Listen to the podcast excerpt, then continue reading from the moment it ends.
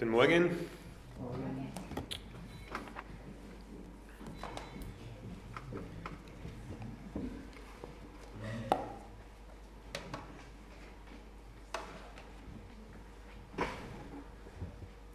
Ja, der Bruno hat schon gesagt, der Predigtserie Glaube zu Hause leben.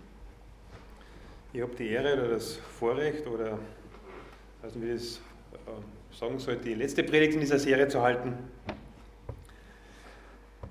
Aber ich weiß nicht, ob ich wirklich eine klassische Predigt jetzt halten werde. Ich denke, ich werde euch eher so ein bisschen mit hineinnehmen in meine Erfahrungen und Gedanken. Ähm, wir sind jetzt 20 Jahre Eltern mittlerweile.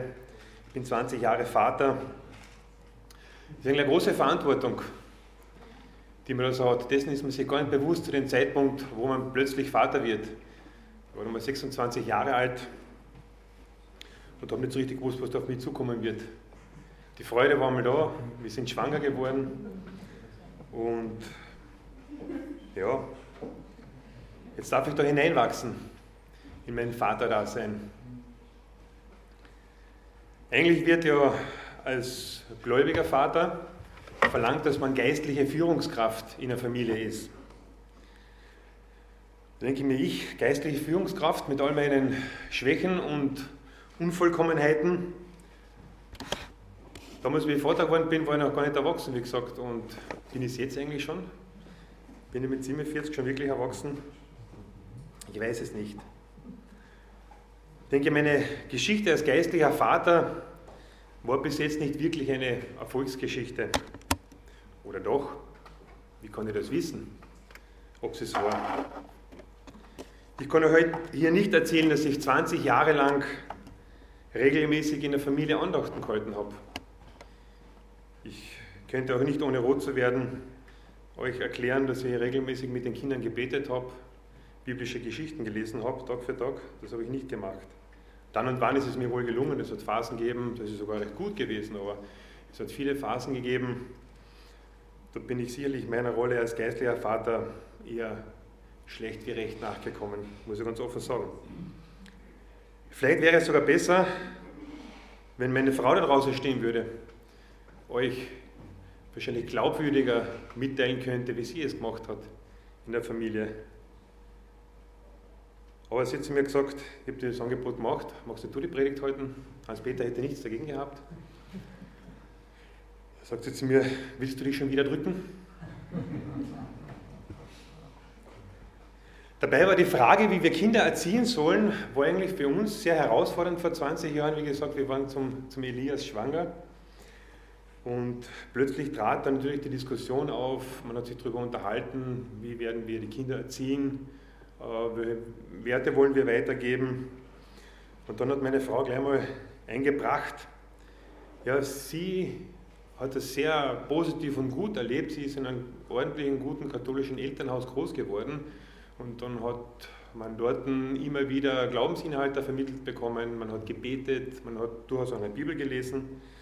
Das war damals noch so üblich, heute immer weniger, aber damals war es so und sie hat es sehr positiv erlebt. Sie möchte das auch, äh, dass wir das als Familie mit einbringen und als Ehepaar unsere Kinder im Glauben erziehen. Da war ich natürlich sehr herausgefordert, weil ich persönlich hatte mit Kirche und auch mit dem Glauben nichts am Hut zu diesem Zeitpunkt. Meine Meinung damals war, Glaube, das ist eine Krücke, die brauchen die schwachen Leute, damit sie irgendwie durchs Leben kommen, weil sie selber einfach zu schwach sind, ähm, ja, ihr Leben zu gestalten.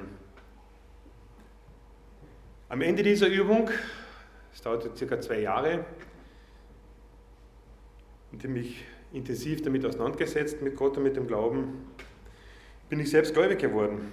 Und kann das eigentlich dem Umstand zuschreiben, dass wir damals eben ähm, das als Eltern wahrgenommen haben, ich vor allem mich dieser Herausforderung zu stellen. Für meine Frau war das eigentlich relativ klar.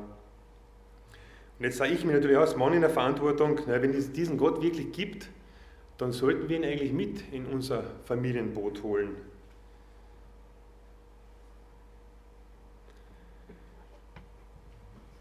Wir haben ja in dieser Predigtserie viele gute Predigten gehört, sieben an der Zahl waren es bis jetzt. Wir haben bei der ersten Predigt Abschied von der perfekten Familie genommen. Wir haben gehört, dass Gott auch in einer unperfekten Familie gut leben kann, vielleicht sogar noch besser. Da kann er auch noch Einfluss nehmen. Bei den Perfekten tut er sich das schwer. Und wir haben auch gehört, dass es gut und wichtig ist, äh, Entscheidungen, gute Entscheidungen zu treffen. So wie Josua es tat, große Diskussionen mit dem Volk Israel. Wie sollen wir Gott nachfolgen? Äh, wie sollen wir das sehen? Am Ende dieser Diskussion hat er dann gesagt, ich aber und mein Haus wollen dem Herrn dienen. Klare Entscheidung ist getroffen worden. Gute Gewohnheiten in der Familie zu schaffen, geistliche Rituale zu, ähm, ja, einfach zu haben, Gebet in der Bibel zu lesen, bei einer Predigt ist auch wichtig und gut. Das ist oft die Basis, dass man auch sich geistlich untereinander austauschen kann. Wo steht der andere in der Familie? Was beschäftigt ihn? Freunde und Vorbilder zu finden, war auch ein wichtiges Thema. Gerade als junger Mensch braucht man Orientierung und sucht nach Vorbildern. Ja, manchmal nach Idolen. Schön ist es, wenn man diese nicht nur in der Welt findet, sondern auch in der Gemeinde unter uns Christen.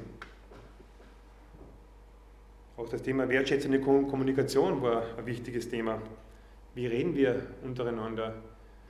Gottes Sprache, das Reden untereinander ist oft ein großes Problem. Es kommt zu Verletzungen. Wichtig ist, Versöhnungsbereitschaft zu haben, zu vergeben. Segen weiterzugeben, dem anderen Gutes zuzusprechen, ihn zu segnen, das hat ja auch mit Kommunikation zu tun. Segen hat aber auch viel mit Gnade zu tun, was uns der Karl Helmut erklärt. Wir müssen zu Loslassern werden, wenn wir diese empfangen wollen. Vielen von uns wird noch die letzte Predigt gut in Erinnerung sein. Die Kinderfragen sind ja oft auch Fragen, die wir Erwachsene noch wie vor haben, diese Kinderfragen. Und es kann durchaus sein, dass gewisse Fragen unser ganzes Leben lang ungelöst bleiben. Ja, aber worauf kommt es jetzt wirklich an? Worauf kommt es im, im Glauben an? Worauf kommt es zu Hause wirklich an? Worauf kommt es in der Gemeinde an? Wenn wir nur eine von diesen sieben Predigten wirklich umsetzen würden, ich denke, da wird sich viel in unserem Leben ändern. Habt ihr das mittlerweile getan? Warum ist es eigentlich so schwer, die Dinge umzusetzen, die wir hören? Es fällt nicht in den Schoß. Es ist ein Ringen in den Beziehungen, aber letztendlich kommt es auf diese Beziehungen an. Biblischer Glaube im engeren Sinn ist keine Religion, ist eine Beziehung. Es ist eine Beziehung zum lebendigen Gott, zu Jesus Christus und ist auch gelebte Beziehung in der Familie, ist gelebte Beziehung in der Gemeinde. Deshalb möchte ich jetzt bei dieser letzten Predigt drei Punkte noch einmal so ein bisschen in den Fokus nehmen, drei Beziehungspunkte. Den ersten habe ich überschrieben mit unserer Beziehung zu Gott. Ja, wir haben es heute schon in der Leitung gesehen, Adventkerzen sind angezündet worden. Ähm, wir haben Weihnachtslieder gehört. Weihnachten steht vor der Tür. Ein zentrales Fest im Leben eines Christen. Ich bin mit meiner Frau nun schon seit circa 30 Jahren zusammen und wir haben dieses Fest mit allen Drum und Dran eigentlich schon immer gefeiert. Vom ersten Weihnachten weg. Ich war zwar damals noch nicht gläubig, aber es war einfach schön, ein Weihnachtsfest zu feiern ähm, ja, das ganze Festliche rundherum, der Weihnachtsbaum zu Hause geschmückt. Man trifft sich in den Familien, man isst sehr gut, merkt man dann oft an den Kilos nach Weihnachten. Ja, man feiert. Ja, und da irgendwo unterm Christbaum die Weihnachtskrippe mit dem Jesuskindlein. Ja, und dann diese Weihnachtsgeschichte. Ich habe mich oft gefragt, ob diese wohl wahr ist aber egal, feiern wir trotzdem, es ist schön. Jesus, der Retter der Welt, ist geboren. Das war vor mehr als 20 Jahren. Wir hatten in unserer Beziehung damals noch keine Beziehung zum Herrn. Heute stehen wir zu fünft vom Weihnachtsbaum, wir beten, wir singen, wir tauschen aus und wissen, Weihnachten ist wahr. Es hat eine andere Qualität gewonnen. Jesus lebt in uns und er ist unser Heiland und wir haben diese innige, tiefe Beziehung zu ihm. Als ganze Familie vor Gott zu stehen, welche Gnade, welches Vorrecht. nicht selbstverständlich. Es ist eines der größten Geschenke, wenn man das als ganze Familie erleben kann. Als Ehepaar, Kinder dazu. Das ist wunderbar. Wie schön wäre es, wenn auch Onkels, die Tanten, Omas und Opas mit dabei wären. Sie sind es leider noch nicht. Unsere Kinder wachsen im Glauben auf, sind Zweitgenerationschristen, wie man so schön sagt. Und sie haben seit Kinderjahren diese lebendige Beziehung zum Herrn Jesus. Unsere Kinder haben sich schon recht früh, mit vier, fünf und sechs Jahren, bekehrt. Sie haben Jesus in ihr Herz aufgenommen. Und in dieser Beziehung dürfen sie jetzt wachsen und reifen. Auch denke ich oft zu dem Vergleich, unseren eigenen Start mit Jesus, wir waren so knapp 30 Jahre alt. Vorher gab es ein klares Leben ohne Gott, mit ganz anderen Zielen, mit ganz anderen Vorstellungen. Und dann dieser klare Wechsel mit dem Herrn zu leben. Unsere Kinder tun sich da schwer. Also die haben so einen gleitenden Übergang, auch wenn es eine Bekehrung gegeben hat, aber so in den jugendlichen Jahren dann, ja, ich bin irgendwie so christlich aufgewachsen. Es gibt oft ein Identifikationsproblem. Und für mich als Vater ist es ein enormes Spannungsfeld, wie stark ich den Glauben, den eigenen Glauben dann in der Erziehung in die Kinder hineinpresse drücke oder wie ich ihn selbst entwickeln lasse. Geht das überhaupt, ihn hineinzudrücken? Es gibt nicht viele Sachen, für welche ich regelmäßig bete. Ich, meine, ich bete schon regelmäßig, aber nicht viele Sachen, für welche ich wirklich regelmäßig bete. Und ein größtes Anliegen von meiner Frau und von mir ist es, dass unsere Kinder im Glauben reifen und eigenständig in dieser Beziehung zum Herrn Jesus leben ist, denke ich, ganz wichtig. Selbstverständlich ist es wichtig und gut, dass wir gerade in der Familie einen festen Ort haben für Wort Gottes, für, für die Bibel. Und gerade wir Väter werden x-fach im Alten und im Neuen Testament aufgefordert, geistliche Väter zu sein, die Familie geistlich anzuleiten. Doch wenn unsere Kinder wirklich einen guten Weg im Glauben gehen, kann ich mir das selbst auf die eigenen Fahnen heften? Ich glaube nicht, das wäre vermessen kann einfach nur dankbar sein, wenn es so ist. Wenn wir nur darauf aus sind, dass unsere Kinder christlich funktionieren und schön brav den Ehrenkodex einhalten, im Alten Testament war es das Gesetz, sich eben an Regeln halten, dann geben wir, auch wenn es nicht schlecht ist, aber wir geben halt nur ethische Verhaltensregeln weiter. Das ist Verpackung, ist aber nicht der Inhalt. Je nach Lebenssituation und nach Motivation werden sich unsere Kinder an diese halten oder nicht? Aber damit bleibt man an der Oberfläche, es geht nicht in die Tiefe. Jesus sagt selbst, wer mich liebt, der hält die Gebote. Es kommt zuerst die Liebe, die Beziehung. Es braucht diese Beziehungsqualität. Wie kommen unsere Kinder in diese hinein? Was kann ich dafür tun? Ich kämpfe doch selbst seit Jahren um diese Tiefe bei mir selber. Das ist eigentlich eine große Herausforderung und wir sind in diesem Bereich nicht weit entfernt von unseren Kindern. Wir stehen in derselben Herausforderung. Darüber sollten wir uns in der Gemeinde unterhalten oder an diesem Stammtisch, den es neuerdings gibt. Wie kommen wir in diese Beziehungsqualität hinein? Ihr solltet euch auch in eurer Jugendgruppe darüber unterhalten. Ihr dürft jeder dürfte jetzt das Werk, was eure Eltern in all ihrer Unvollkommenheit begangen haben, ergänzen und zur Vollendung bringen. Genauer gesagt, bringen lassen durch Jesus. Er vollbringt es in letzter Konsequenz. Der Herr ist gnädig, wenn ihr von Herzen diese Beziehungstiefe sucht. Ich bin überzeugt davon. Er wird euch diese nicht vorenthalten. Er will es ja selbst genauso. Ich habe in meinem Elternhaus eigentlich nicht viel Christliches mitbekommen. Aber Gott war bei mir gnädig, weil ich von Herzen gesucht habe und damit finden durfte. Zweiter Punkt unserer Beziehung als Eltern zu den Kindern. Jemand sagte einmal, als Vater bist du der einflussreichste und mächtigste Mensch der Welt, in der Welt der eigenen Kinder. Wie gehen wir mit dieser Macht um? Nutzen wir sie, um unsere Kinder reifen zu lassen, um sie zu stärken? Als Vater und als Mutter will man eigentlich das Beste für die Kinder, oder? Ich hatte dieses Verlangen schon eigentlich seit meiner Kindheit, ein guter Vater zu sein. Ich habe mächtig darunter gelitten, keinen Vater zu haben. Der hat sich bei mir kurz nach der Geburt abgemeldet und sich erst sehr spät in meinem Leben wieder angemeldet. Aber ich bin als Kind und als Jugendlicher eigentlich vaterlos aufgewachsen und litt mächtig darunter. Und ich habe gewusst, wenn ich mein Vater bin, diesen Fehler will ich nicht machen.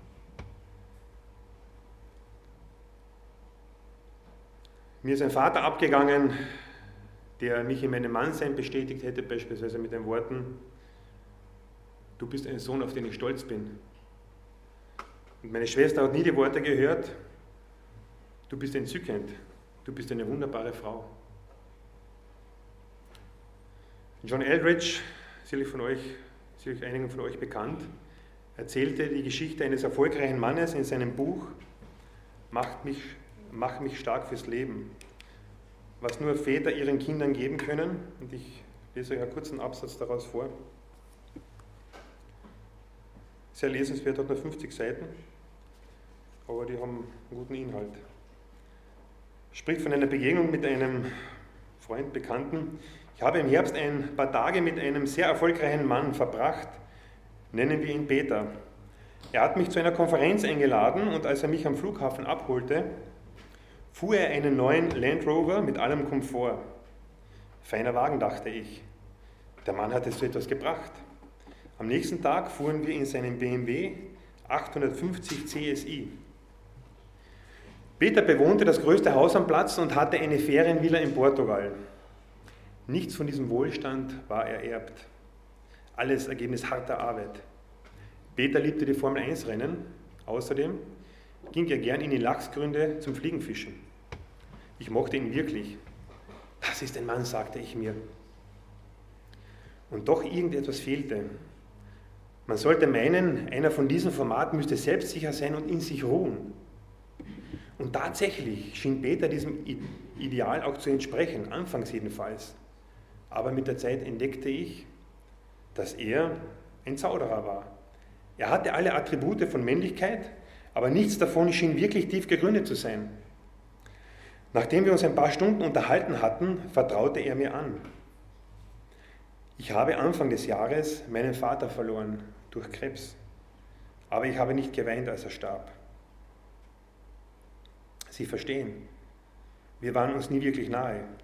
Ich ahnte, was folgen würde. All die Jahre habe ich mich selbst angetrieben, um vorwärts zu kommen. Ich habe mir nichts gegönnt. Und wofür das alles? Jetzt merkte ich, ich habe die ganze Zeit versucht, mir die Anerkennung meines Vaters zu verschaffen. Eine lange, traurige Pause. Dann sagte Peter leise, es hat nie funktioniert. Dieser Mann hat niemals von seinem Vater die Antwort gehört, die er von ihm unbedingt hätte hören müssen.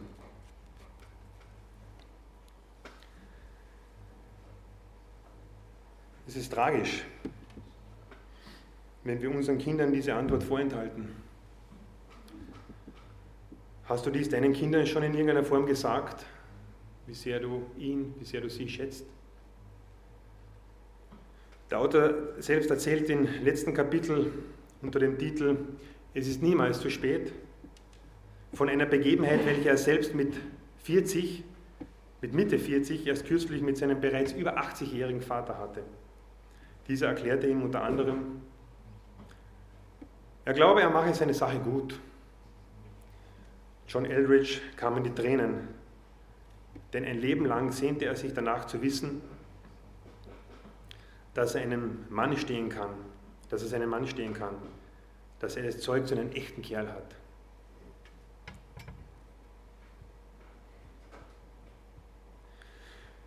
Es ist für uns nie zu spät, unsere Kinder zu ermutigen, ist meine Schlussfolgerung daraus. Auch dann, wenn wir selbst diese Ermutigung vielleicht nie erfahren haben in unserem Leben. Wir dürfen sie trotzdem weitergeben. Wir haben aber auch einen Vater im Himmel, der gerne gibt und diesen Mangel, auch wenn er für uns hart zu tragen ist, diesen Mangel ausfüllen kann. Kürzlich hatte schon große Hoffnung, hat mein Vater zu mir gesagt, das war vor einem halben Jahr, du bist ja nicht ganz blöd. Das ist ja schon eine versteckte, motivierende Aussage. Dann ist der Teil 2 gekommen, der ist erst natürlich gleich wieder durchgestrichen. Aber wie kann man nur an diesen Himmeltate glauben? Ich verstehe das nicht. Äh, übersetzt Himmelvater, Vater im Himmel, an Gott. Ja, vielleicht wird es noch was in diesem Leben. Als Familie lebt man ja Tag ein, Tag aus in dieser Routine, wo gerade für diese wichtigen Elemente wie Beziehung leben, ausgiebig zu kommunizieren, des Aussprechens von Ermutigungen wenig Luft bleibt. Aber dann wann sollten wir ausbrechen? Ich weiß nicht, was ihr macht. Wir als Familie brechen dann und wann aus, gehen gemeinsam eher am Abend, dort man dann Zeit nach oben hin, äh, gemeinsam essen. Da geht es manchmal in die Tiefe, da diskutieren wir über Dinge, die halt so in der Hektik des Alltages oft zu kurz kommen. Da wird dann auch, auch oft über geistliche Dinge gesprochen. Oder die Urlaubszeit ist auch so eine Zeitphase, wo man ausgiebig gemeinsam auch diskutieren, reden kann, aber auch Spaß miteinander haben kann. Also uns in der Familie ist Spaß auch sehr wichtig. Und ich möchte euch nur so einen Einblick zu kriegen, äh, falls es funktioniert technisch, ein ganz kurzes Videoclip zeigen vom, heutigen, vom heurigen Urlaub, den wir gehabt haben. Mit etwas Spaßfaktor in Kroatien war das. Glaube, das ist ohne Ton, oder? Aber ich glaube, die Bilder sagen es nicht selbstklärend. Das ist wichtig, okay.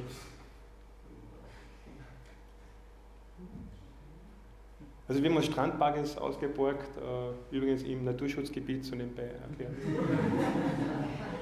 Aber es, die dürfen dort fahren, also wir sind nicht unerlaubterweise dort gefahren. Also Kinder haben mächtigen Spaß gehabt, man sieht es, ja, können das richtig ausleben. Das kann man oft in der Schule nicht, da muss man ruhig sitzen.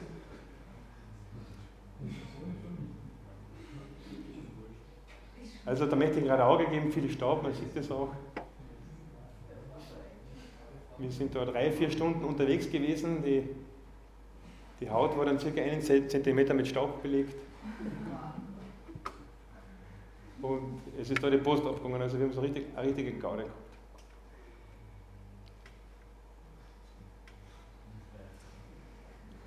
Einmal müssen der Servicetechniker ausrücken und ein Gerät wieder in Gang bringen. Zum Schluss haben wir dann mit, glaube ich, Botschen hat dann das letzte gehabt, haben wir es dann stehen gelassen und sind dann zu viert auf ein Gerät äh, wieder zurück zum, zur Leihstation gefahren.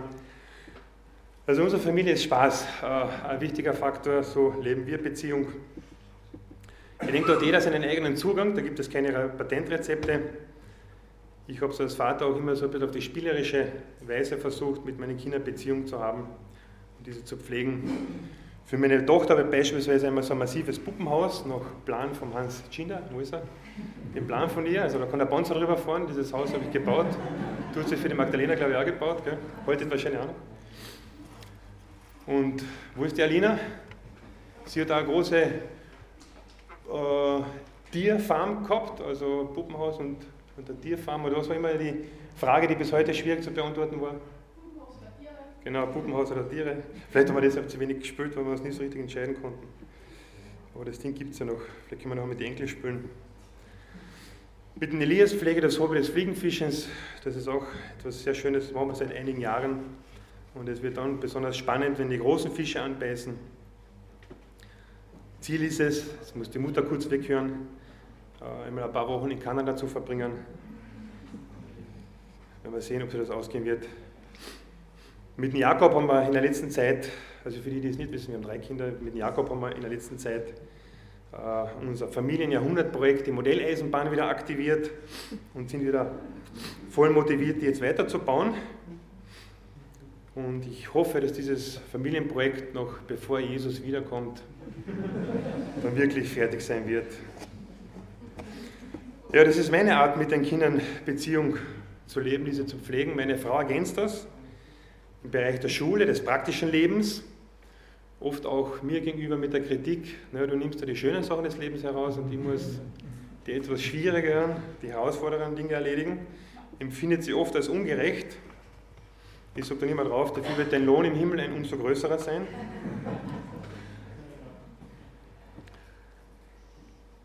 Ja, und auch wenn diese Dinge manchmal etwas verschoben sind, vielleicht nicht so ideal sind, ich denke, dass es wichtig ist, dass wir als Familie unser Leben, unser gemeinsames Leben vor dem Herrn bewegen. Und ich hätte jetzt eine praktische Anwendung noch am Ende dieses Punktes gehabt. Hans-Peter, diese Vorlagen, die gibt es draußen. Äh, das ist so ein Adventzeit-Tischset, ähm, das dazu geeignet ist. Ich habe selber noch nicht jetzt nur einmal so, ja genau, dieses hier. Es gibt, glaube ich, 20 Stück davon. Das ist ein bisschen eine Hilfestellung, um vielleicht jetzt in der Adventszeit in der Familie einfach eine Hilfestellung, um ja, in, ins Gespräch zu kommen, zu kommunizieren. Ähm, es gibt auch eine Anleitung, glaube ich, dazu. Ist alles selbstklärend. Also nehmt es einfach, wenn ihr sagt, ich hätte mal eine gescheite Idee, ähm, ein bisschen Initialzündung, wie können wir in der Familie ins Gespräch kommen. Dieses Tischset wäre eine gute Möglichkeit. Ja, Punkt 3, Beziehungen außerhalb der Familie. Uns waren die Beziehungen als Familie in der Gemeinde auch immer sehr wichtig. Wir hatten stets mit zwei bis drei Paaren eine engere Beziehung, wo wir uns auch privat viel trafen und schöne Erlebnisse miteinander hatten. Das war auch schön. Und in 20 Jahren Gemeindezugehörigkeit erlebt man auch so manche Krisensituation, die dann vielleicht weniger schön ist. Manchmal wäre man auch am liebsten bereit, alles hinzuschmeißen. Ist oft nicht einfach auch unter Geschwistern. Ähm, dann denkt man sich, ach, man wechselt die Gemeinde, in einer anderen Gemeinde wird es dann wohl besser sein. Es gibt nur ein Problem bei der ganzen Sache. Äh, sich selber wird man niemals los und wenn man bis ans Ende der Welt flüchtet.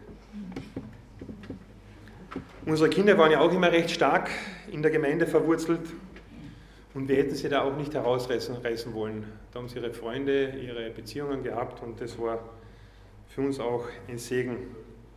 Und wer unsere Gemeinde kennt, der weiß, Kinder sind bei uns nicht nur am Sonntag gut aufgehoben, sondern auch während der Zeit gibt es Möglichkeiten für die Teenies, für die Jugend. Also ich finde es wirklich super, dass unsere Kinder diese Möglichkeit gehabt haben und auch wie vor und sie sind ja so begeistert, dass sie sich mittlerweile selbst ein Stück weit einbringen. Uns war als Eltern auch das Thema der Partnerschaft immer ein wichtiges Thema. Er wird begründet durch die Kindersegnung. Sie nimmt da ihren Start für uns persönlich war es nie eine Taufersatzhandlung, obwohl wir aus dem Katholischen kommen, aber wir haben das ganz klar anders gesehen. Uns war es einfach wichtig, dass Silvia und Hans, ja, dass ihr 20 Jahre lang unseren Kindern schon die Treue hält. Das haben wir sehr positiv erlebt. Äh, vor allem ein Aspekt war uns sehr wichtig. Wir haben gewusst, Silvia und Hans sind treue Beter und ich bin mir überzeugt, sie haben oft für unsere Kinder gebetet. Und wollte ich gerade hinzufügen, sie beten wahrscheinlich noch immer. Wir haben mittlerweile auch ein, selber sind wir auch mittlerweile, äh, ja, Ehepaar, das Patenkinder hat, uns war also die Familie Ritt, die Rachel und ich hoffe bald ist der Pepe hier da. Ist unten, nachher sage ich ihm, aber Ivan, du kannst es genauso aufnehmen, dass es bald mit der Nathania soweit ist. Ja, wir warten nämlich schon darauf. Wir haben mittlerweile auch ein Patenkind in Kenia, den Mulva. Und für uns ist es wichtig, für unsere Patenkinder, für Mulva können wir eigentlich nur beten und gut, wir spenden auch Geld, aber ähm, Beziehung äh, zu haben und ihnen auch ge eine geistliche Lebensbegleitung zu bieten, ist für uns, für diese Partnerschaft immer sehr wichtig gewesen. Ich nenne das den erweiterten Familienkreis und der hat äh, für uns immer eine wichtige Bedeutung gehabt. Und ganz besonders sind diejenigen gesegnet, wo auch Großeltern da sind, welche gläubig sind Georg und Margarete. Ein Segen für die kleine Emma und für alle Enkelkinder, die ihr habt. Der Apostel Paulus berichtet im zweiten Timotheusbrief oder tätigte Aussage gegenüber Timotheus, dem er einen ungefärbten und echten Glauben attestiert. Und hinzugefügt wird dann im, der, im gleichen Vers, dass Mutter und Großmutter da einen sehr starken Einfluss auf Timotheus gehabt haben. Wir freuen uns in dieser Hinsicht, auch wenn es nicht schon gleich jetzt morgen sein muss, äh, auch auf Enkeln. Ähm, wir wollen auch Ihnen geistliche Vorbilder sein. Und ich denke, es ist wichtig, dass es in der Gemeinde auch in höheren Altersklassen geistliche Vorbilder gibt. Mir fällt das Lied von der steirischen Gruppe STS immer wieder ein, Großvater, welcher dem Enkel Lebensweisheiten gibt wie schön ist es, wenn es neben allgemeinen Lebensweisheiten äh, auch Lebensweisheiten sind, die eine Dimension zum Glauben haben. Kurzer Anhang noch, wichtiger Punkt sind diese drei Beziehungsebenen als Ehepaar, als Familie, in der Beziehung zu Gott, in der Familie zwischen Eltern und Kindern die Beziehung, in den Gemeinden dieser erweiterte Familienkreis, Beziehung außerhalb der Familie.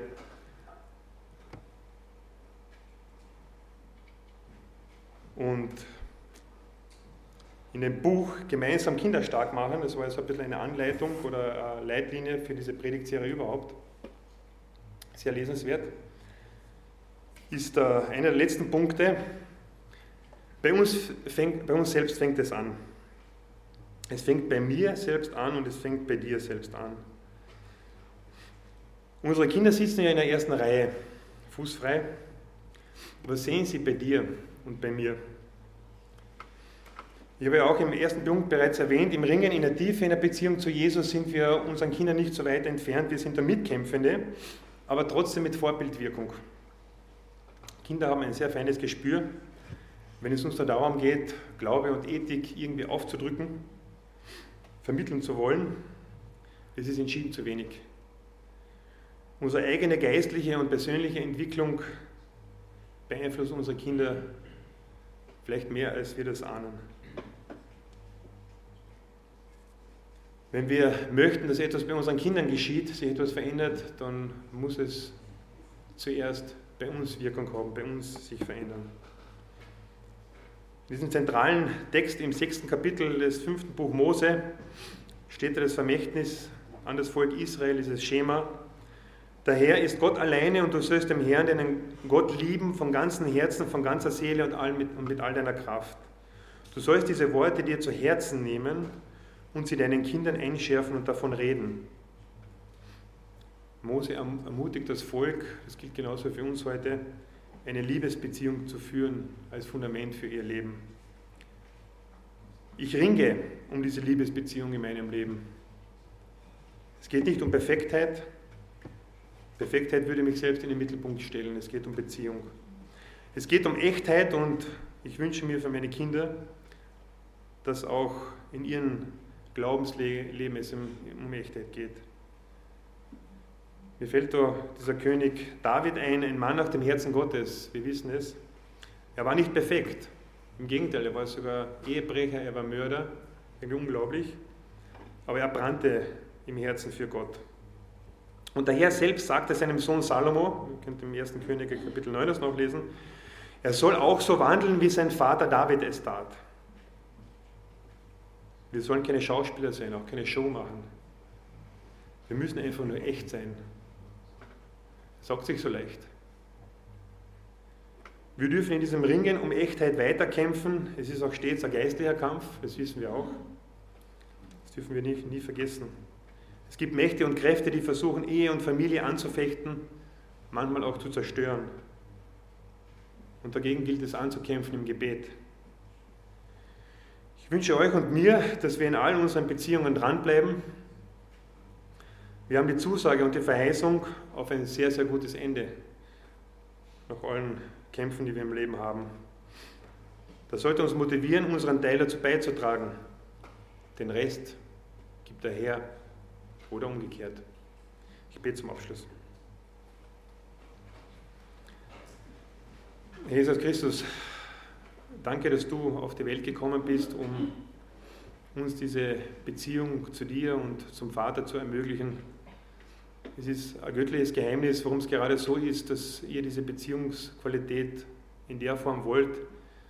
Ihr wollt nicht äh, vordergründig jetzt unseren Gehorsam und dass wir, dass wir Dinge tun, aber wenn es jetzt wichtig ist, äh, du willst in erster Linie, dass wir Beziehung zu dir haben. Jetzt bin ich schon bald 20 Jahre gläubig und trotzdem ist es für mich noch nicht immer ganz begriffen und verstanden, was das in der Tiefe heißt. Aber danke, dass du treu bist. Du veränderst uns in unserem Leben, auch wenn wir das manchmal so Tag für Tag nicht so, so merken. Du hast dann einen Plan für uns, wo du uns immer tiefer in diese Beziehung hineinbringen möchtest. Danke, dass du, in deiner Treue das schon vorbereitet hast, dass wir uns einfach nur dir hingeben dürfen und, und sollen. Und es ist einfach schön zu wissen, dass wir das alleine durch Gnade äh, tagtäglich erfahren dürfen und auch untereinander leben dürfen. Bete, dass du alle Familien hier in der Gemeinde segnest, dass sie das erfahren, diese Beziehungstiefe auch leben zu können und darin auch dann tatsächlich in, im Alltag Befreiung erfahren. Hab Dank, dass du, du der Vollbringer bist und hab Dank, dass wir uns da voll und ganz auf dich verlassen dürfen. Amen.